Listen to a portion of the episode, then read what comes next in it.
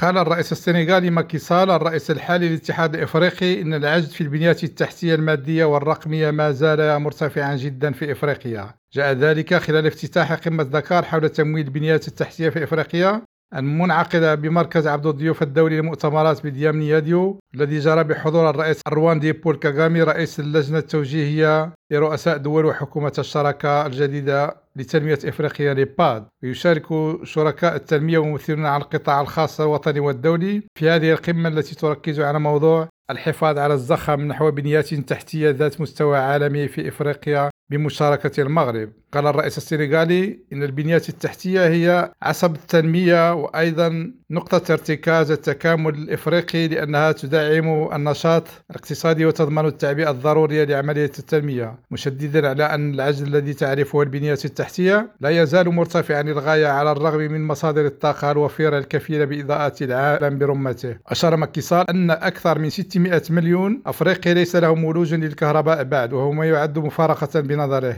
مبرزا أن نقل الطرق والسكك والجوي لا يزال يطرح إشكاليات في العديد من البلدان. فيما يتعلق بالبنيات التحتية الرقمية قال الرئيس السنغالي إنه على الرغم من التقدم المحرز لا يزال معدل الاتصال في القارة منخفضا حيث يبلغ 36% مقابل معدل عالمي يبلغ 62.5% وذكر أن البرنامج يهدف إلى تحفيز تحقيق مشاريع البنية التحتية العابرة للحدوث في قطاع النقل والطاقة والمياه وتكنولوجيا الاتصال والمعلومات بين قطاعات أخرى. كنينة حبل كريم